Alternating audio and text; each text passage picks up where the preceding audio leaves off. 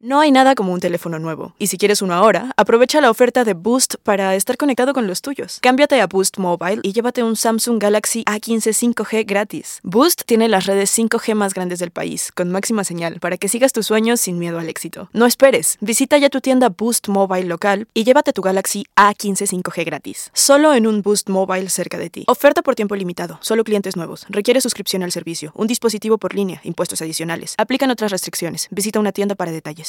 Familia querida de Univisión, aquí Lucero para decirles que no se pueden perder el gallo de oro. Lunes a viernes a las 9 por Univisión. Advertencia.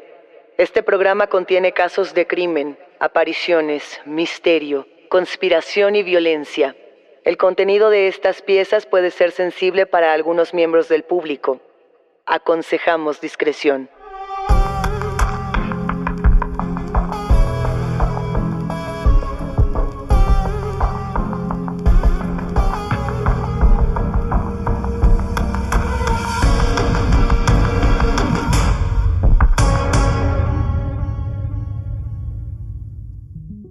Saludos enigmáticos, bienvenidos, bienvenidas a esta conversación con nuestros especialistas en misterio.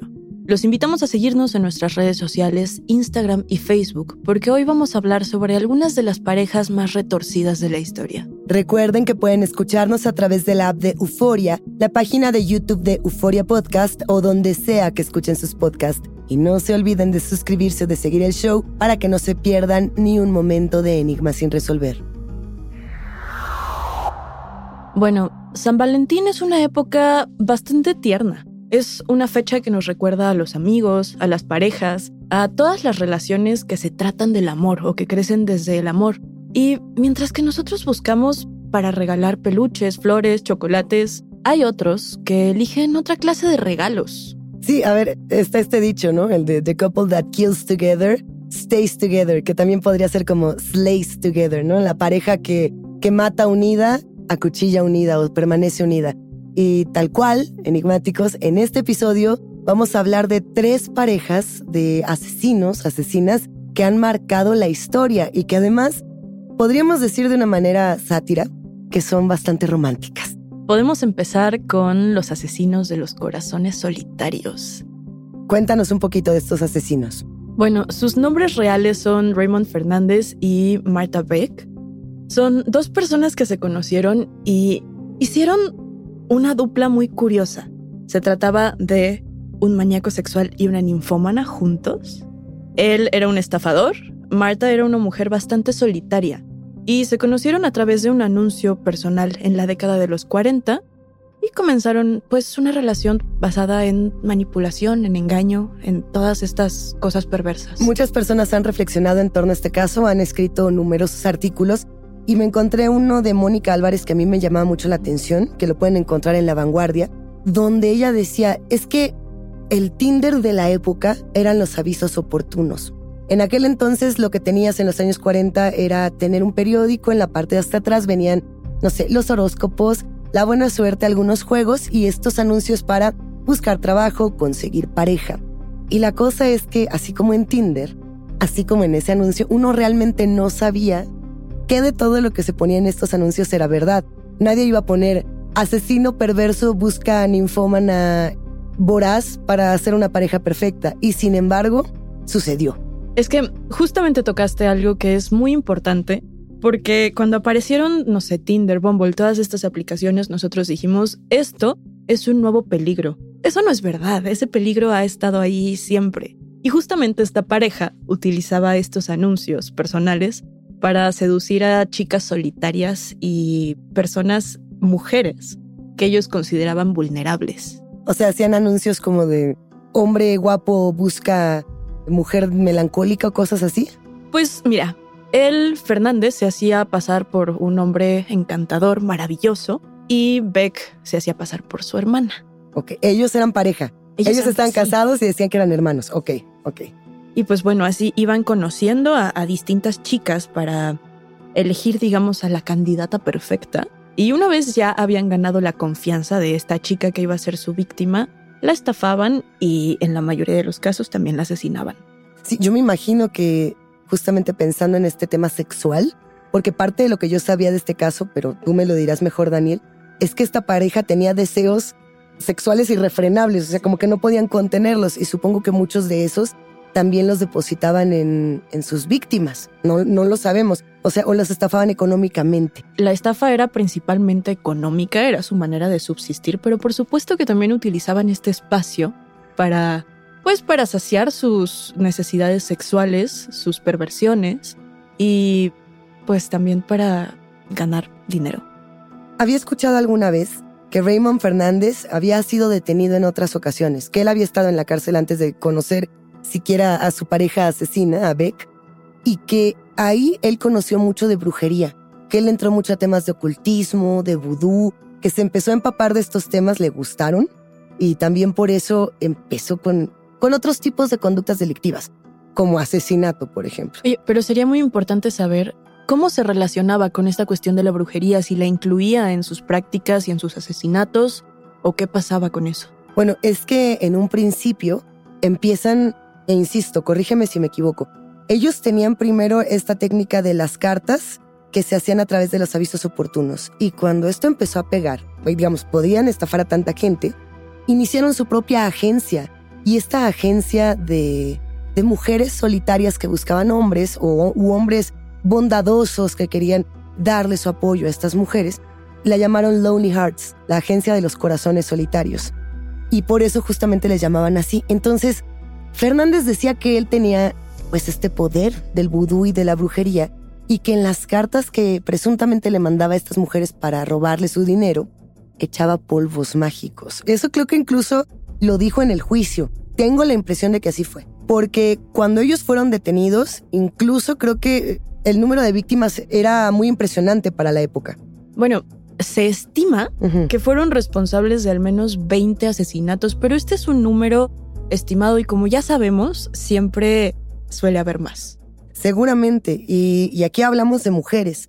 No sabemos si entre todas estas víctimas pudo haber o no un varón, que no lo creo porque el perfil de esta pareja era tomar a estas mujeres vulnerables para, para hacerlas pedacitos, literalmente. Mira, yo no creo que haya habido alguna víctima varón. Realmente no lo sabemos, no es algo que se haya comentado, pero lo que sí sabemos es que eran muy meticulosos. Era tal cual hacer una convocatoria para encontrar a la mujer más solitaria, más vulnerable, más apta para, pues, para ser estafada y posteriormente descuartizada. Lo que sí conocemos, bueno, el nombre de la primera víctima, que fue Jane Lucilla Wilson Thompson. Y esta mujer precisamente cumplía con todas esas características, que dentro del modus operandi cuadra muy bien, porque una mujer solitaria y melancólica más allá de tener dinero o no, porque a veces se plantea el tema de si eran viudas y si querían robarles herencias y demás, más allá de eso, creo que este tipo de perfiles de asesinos lo que persiguen es que estas mujeres no tengan quien las busque. Entonces, al no ser buscadas por nadie, muchas veces estos crímenes terminan en, no sé, mujeres que se perdieron, simplemente mujeres desaparecidas o mujeres que se fueron sin dejar rastro y como nadie las buscó, seguramente se fue con alguna pareja o seguramente se quitó la vida y, desapareció. O sea, como que no se investigaba más en los años 40 con estos perfiles de mujeres. Entonces les quedaba perfecto. Aún así los detuvieron. Los detuvieron en 1949, o sea, que tuvieron casi 10 años de actividad criminal. Digo, sí los detuvieron, pero justo como comentas, funcionaba muy bien encontrar a la víctima más solitaria para poder cometer tu crimen. Marta, por su parte, la mujer, la pareja, ella tenía hijos previamente. Lo que yo sabía era que ella envió a sus hijos al ejército de salvación un poco para tenerlos lejos de esta, pues sí, de esta dinámica de muerte. O sea, dentro de todo, había una especie, entre comillas, entre las mayores comillas, de conciencia de que sí estaban ejerciendo actos sumamente violentos, estafas, ¿no? Ella era la que escribía las cartas. En realidad, ella era la que seducía a las otras mujeres. Yo creo que eso sabía cómo pensaban, sabía lo que necesitaban. Y cuando ellas conocían a Raymond, entonces había una relación bígama, por demás extraña, ¿no? Es un caso muy interesante este que elegiste, Daniel. El final de esta historia ocurre en 1951, cuando son finalmente ejecutados en la silla eléctrica, juntos, en la prisión estatal de Sing Sing en Nueva York. Pero aquí no se queda porque Este caso es tan impactante que trasciende y se vuelve uno de los casos más famosos de asesinato en serie entre parejas. Incluso llegó a, inspirar algunas piezas del cine y la televisión. Sí, tal cual. Si les suena muy conocido este caso, seguramente están pensando en la película de The Honeymoon Killers, se llamaba esta película. The Honeymoon Killers era de los años 70 y era la historia de una enfermera que conoce a un asesino y se enamoran y dicen, pues vamos a estafar gente, fingimos que somos hermanos y vamos a hacer justamente este esquema de crimen. Y creo que inclusive me atrevería a decir que no solo inspiró al cine, sino a futuros asesinos a enamorarse y a cometer crímenes, que creo que también van a estar en este episodio. Por supuesto, pero es que aparte de eso, también dejó una, una cicatriz muy importante a nivel social, a nivel psicológico, y se empezó a estudiar muchísimo sobre, sobre temas de manipulación, sobre la brutalidad humana a partir de esta pareja. Pero bueno, tenemos otras parejas. Hay otra pareja, vamos a ver qué les parece este caso que también llama muchísimo la atención. Es el caso de Ray y Faye Copeland. Para dar un poco de antecedente, Daniel. Ray y Faye Copeland fueron una pareja de granjeros en Missouri, en Estados Unidos, y la historia está situada en los años 80. Tenemos que irnos a los años 80. Esta pareja como tal, los Copeland, lo que hacían es que, bueno, pues engañaban a trabajadores migrantes, sobre todo a personas migrantes, les ofrecían empleo en su granja, ¿no? Vénganse para acá, que les vamos a dar trabajo. Algo que pasa mucho, y hay que decirlo también, hasta la actualidad, en estas granjas de Missouri, donde de pronto hay muchísimo trabajo y por temporadas, no sé, cada seis meses, llegan personas migrantes de, de distintos países y se quedan por temporadas para recolección de fresas, para recolección de cerezas o para otro tipo de trabajos, pues sí, muy de la granja, ¿no? Y entonces lo que hacían es que ya que los tenían ahí, los explotaban y luego los asesinaban y con eso se quedaban con los cheques. Es muy curioso cómo este perfil de víctima también funciona muy bien porque como inmigrante estás solo en una tierra en la que no tienes absolutamente a nadie. Entonces funciona muy bien en primer lugar. Y en segundo lugar es, es muy interesante este patrón de cómo estas parejas utilizan el asesinato y la perversión como una forma de subsistir. Yo creo que este caso a muchos nos indigna, ¿no? O sea, claro que nos, identificamos de otra manera porque sabemos la situación tan difícil que muchas personas migrantes viven en distintos países, en el mundo, ¿eh? no solamente en Estados Unidos, no solamente en México o en otros países latinoamericanos, una realidad internacional. Y sobre todo cuando esta estafa viene de una pareja que en teoría es tan amable, o sea, si uno, si uno ve la, imagen, la fotografía de esta pareja, no pensarías que son asesinos. Dirías, son los granjeros más buena onda, más amables, más cariñosos. Faye Copeland de verdad parece que te va a preparar un pie de manzana cuando termines de trabajar. O sea, jamás tendrías la impresión de que algo como esto va a suceder, ¿no? Y sin embargo, pues ahí se tiene la prueba, que tal cual, ¿no?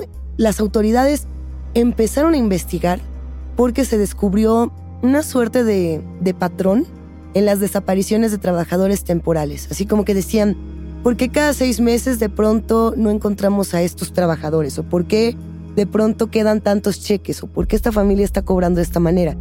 Y ahí empezaron a rascar y los encontraron. Y ahí fue cuando se dieron cuenta de que sus víctimas habían sido por lo menos cinco trabajadores inmigrantes. Y durante el juicio se presentaron las pruebas que los vinculaban, que ya no había escapatoria, era sí o sí. Ah, pues es que justamente, ¿no? Era octubre de 1989 cuando la policía de Missouri recibe esta llamada, un aviso de que iban a encontrar un cráneo y huesos humanos en las tierras de cultivo de la pareja de ancianitos, de Ray y Faith Copeland. Insisto, los ancianitos más amables, cariñosos del universo y decían, en esa granja donde todo está bien, ahí están los huesos, ahí están los cráneos. Entonces llega la policía, se ponen a investigar y vaya, no les llevó prácticamente nada de tiempo encontrar cinco, cinco cuerpos en descomposición que estaban enterrados en tumbas. La cosa, y aquí yo creo que el tema es que, pues dada la edad de ambos, no podían excavar muy profundo. Entonces las tumbas estaban muy superficiales. Y al estar muy superficiales, pues encontraron estas cinco tumbas y dijeron, bueno, ni siquiera hicieron un esfuerzo por ocultarlas un poquito más, ¿no? Y ya, ahí quedaron estas tumbas pues alrededor de la granja y se supo que evidentemente ellos eran los culpables. Boost Mobile tiene una gran oferta para que aproveches tu reembolso de impuestos al máximo y te mantengas conectado. Al cambiarte a Boost, recibe un 50% de descuento en tu primer mes de datos ilimitados. O, con un plan ilimitado de 40 dólares, llévate un Samsung Galaxy A15 5G por $39.99. Obtén los mejores teléfonos en las redes 5G más grandes del país. Con Boost Mobile, cambiarse es fácil. Solo visita boostmobile.com. Boost Mobile, sin miedo al éxito. Para clientes nuevos y solamente en línea, requiere AroPay. 50% de descuento en el primer mes requiere un plan de 25 dólares al mes. Aplican otras restricciones. Visita boostmobile.com para detalles. Esto solo es el principio. Porque lo mejor, Esto no se va a quedar así. lo más impactante, ¿Por qué? Soy tu madre. Esta mujer me robó. Por favor, abre tus ojos. está por venir en ¿Entendiste? Tu vida es mi vida. De lunes a viernes a las 8 por Univisión. Y eso sí que amerita un brindis, ¿no crees? Toma aire. Estás escuchando Enigma sin resolver. Aquí la condena fue Ray, por un lado, es condenado a muerte. Faye a cadena perpetua. Pero, Luisa, ¿se sabe si se lograron identificar esos huesos? No, porque precisamente ese es el problema con las comunidades migrantes. O sea, sí sabían que era de estos trabajadores, pero no podían, o sea, una persona que, que migra a otro país generalmente es de manera ilegal, ¿no? Y entonces muchos de estos papeles no son encontrados, mucha de esta información se pierde. Lo que sí tenían, por ejemplo, era la manera en la que estas personas murieron. Y esa es la razón por la que Ray fue condenado a ejecución, mientras que Faye fue liberada, ¿no? La cosa es, ellos murieron con un tiro de gracia. Faye no disparaba, quien disparaba el arma era Rey. El tiro de gracia es cuando te dan un tiro en la, en la nuca, ¿no? O sea, que te pegan, digamos, a un muro y pues te disparan contra esta pared, lo cual pues implica una violencia que ahora que se estudian estos temas, se sabe es una violencia en su mayoría, y no digo que en todos los casos, masculina. Entonces dijeron, bueno, él era quien las mataba, ella fue quien ayudó, digamos, a, pues, a ocultar los cadáveres, a generar pues esta, esta estafa al final del día, ¿no? Y, y sí la liberaron, a, a Faye Copeland sí la liberaron.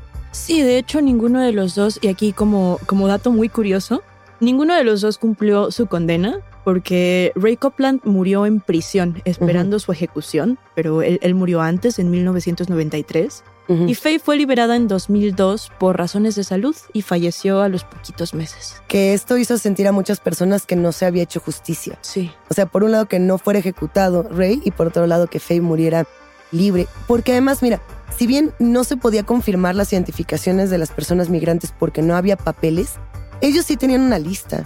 Y tenían una lista, por ejemplo, de, los trabajadores, cuáles eran sus, pues, sus ocupaciones o sus obligaciones dentro de la granja. Y las personas que morían les iban poniendo una crucecita. Entonces así también fue como determinaron cuántos tenían. De hecho encontraron, si no me equivoco, 12 crucecitas marcadas en este esquema.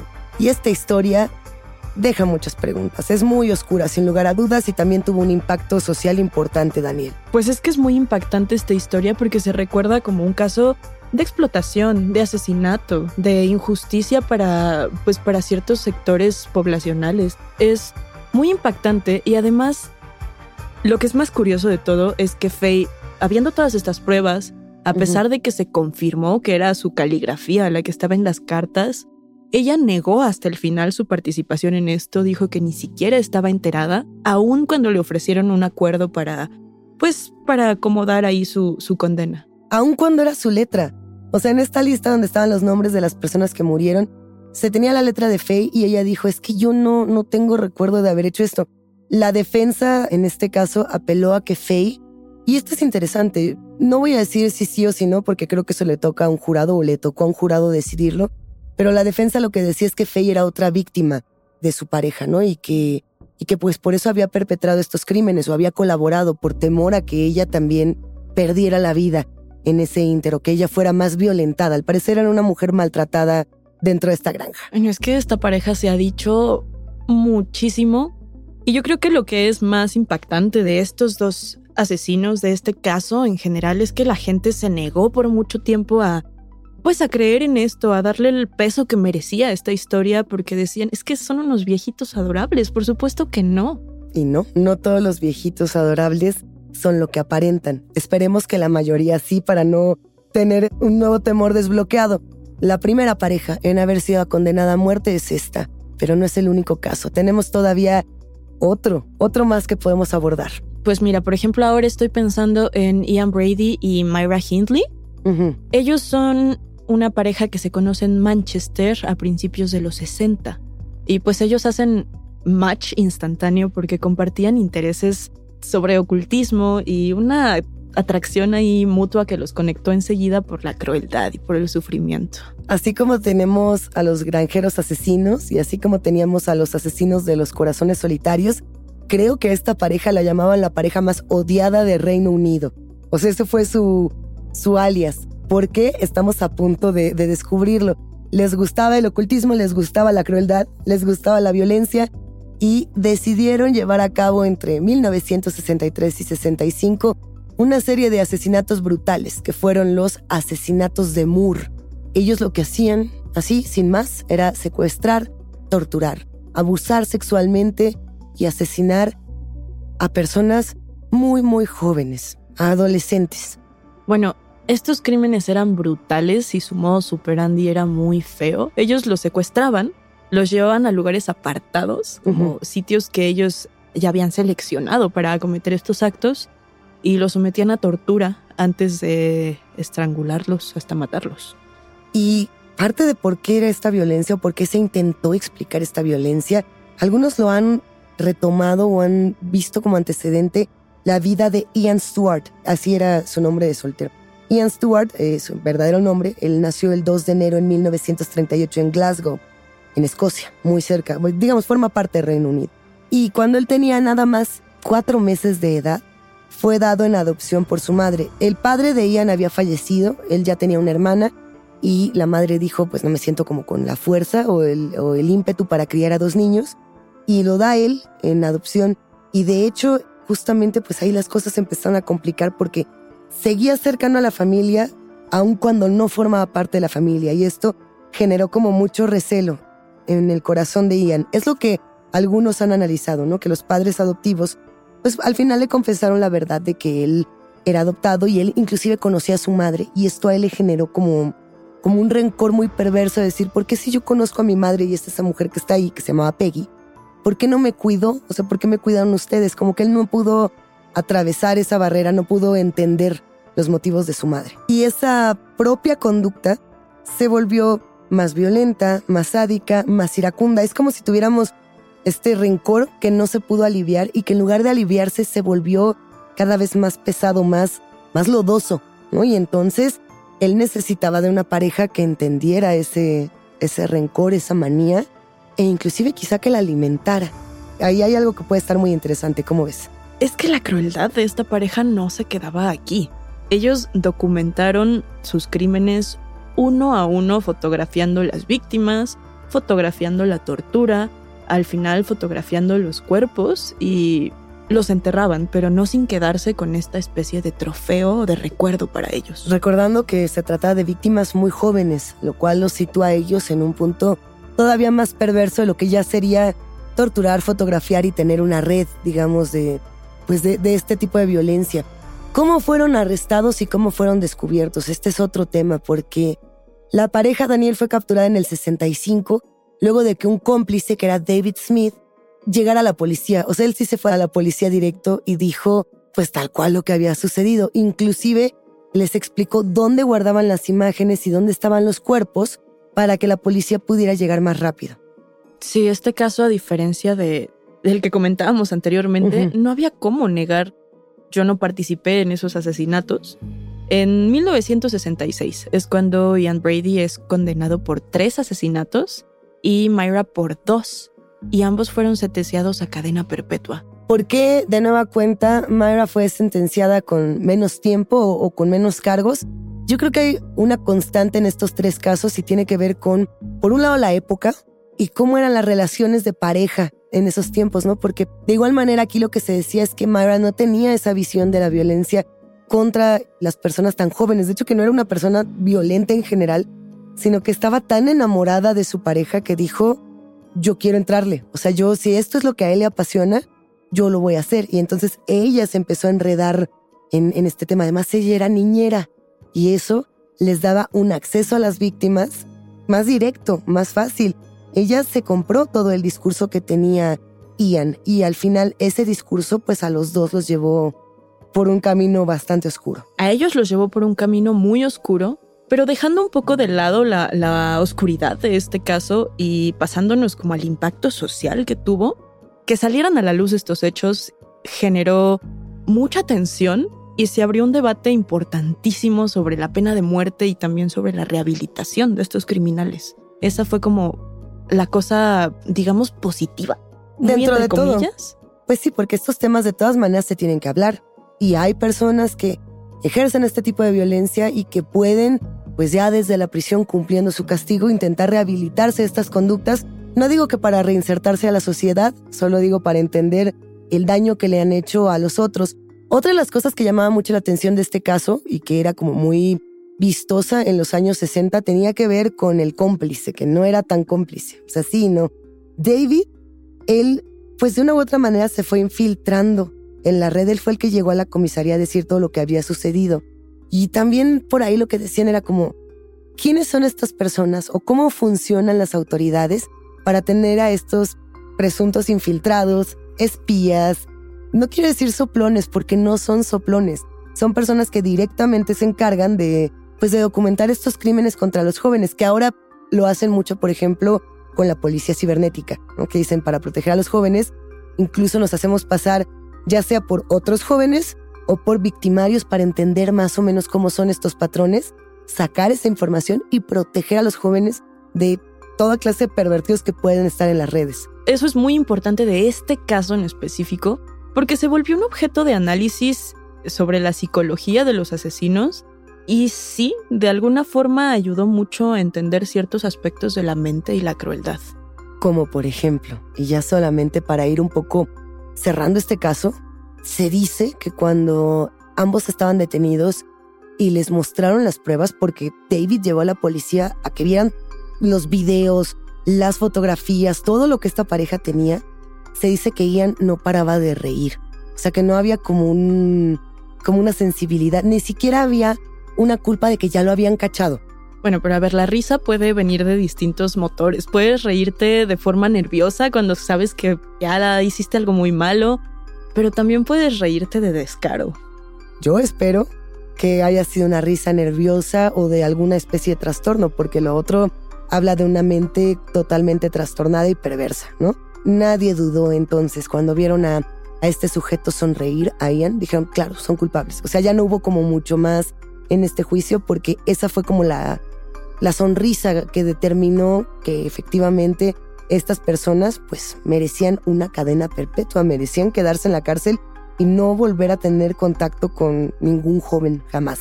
Luisa, ¿hay alguna pareja asesina que tú añadirías a esta a este top 3, digamos? Yo creo que todos tenemos una fascinación y estoy segura que diríamos la misma. Bonnie y Clyde tendrían que estar aquí. Inclusive yo pondría parejas que a lo mejor no son asesinas, pero que son muy oscuras en sus historias, como Sid y Nancy. O estos emblemas que van generando historias para el cine, para la radio, para podcast, para TV, streaming, etc. Porque al final del día, creo que el amor, tú me dices ahorita qué piensas de esto, pero yo siento que cuando en el amor uno dice yo mataría por ti o yo me moriría por ti, hay verdaderamente una pulsión violenta, no de lastimar, sino el, amor es muy violento, es, es arrojado, es, es duro, es doloroso y tiene todas estas cosas y, y creo que estos asesinos se lo toman muy en serio. Enigmáticos, cuéntenos ustedes qué opinan, cuáles de estas parejas les interesan, si hay alguna otra pareja que quieran traer a la mesa. ¿Tú qué harías o qué, o, qué opinas de todos estos temas? ¿Cuál sería tu pareja? Uy, es que yo creo que así de primer, de primera impresión todos pensamos en Bonnie Clyde, por supuesto, pero no sé, podríamos también hablar de las amantes letales, Wendell Graham y Cathy Wood. Hay muchísimas. Un episodio especial, segunda parte de parejas asesinas. ¿Te gusta? Por supuesto. Enigmáticos, la conversación con nuestros especialistas en misterio ha terminado, pero siempre hay otra grieta que investigar junto con ustedes. No se olviden de seguirnos en nuestras redes sociales. Nos encuentran a través de Instagram y Facebook. Soy Luisa Iglesias. Y yo soy Daniel Duarte. Y ha sido un macabro placer compartir con ustedes. Recuerden que pueden escucharnos en la app de Euforia, la página de YouTube de Euforia Podcast o donde sea que escuchen podcast. Denle follow o suscríbanse al show en donde sea que nos escuchen y así no se pierden ni un momento de Enigma sin resolver.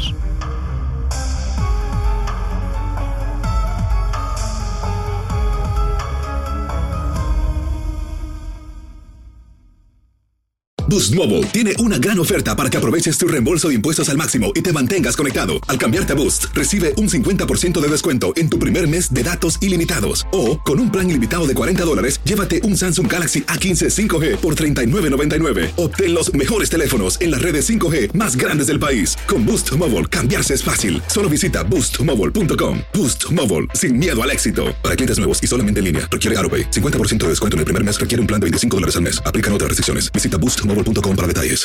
Aloha mamá. Sorry por responder hasta ahora. Estuve toda la tarde con mi unidad arreglando un helicóptero Black Hawk. Hawái es increíble. Luego te cuento más. Te quiero. Be All You Can Be, visitando goarmy.com diagonal español. Si no sabes que el Spicy McCrispy tiene Spicy Pepper Sauce en el pan de arriba y en el pan de abajo, ¿qué sabes tú de la vida? Para, pa, pa, pa.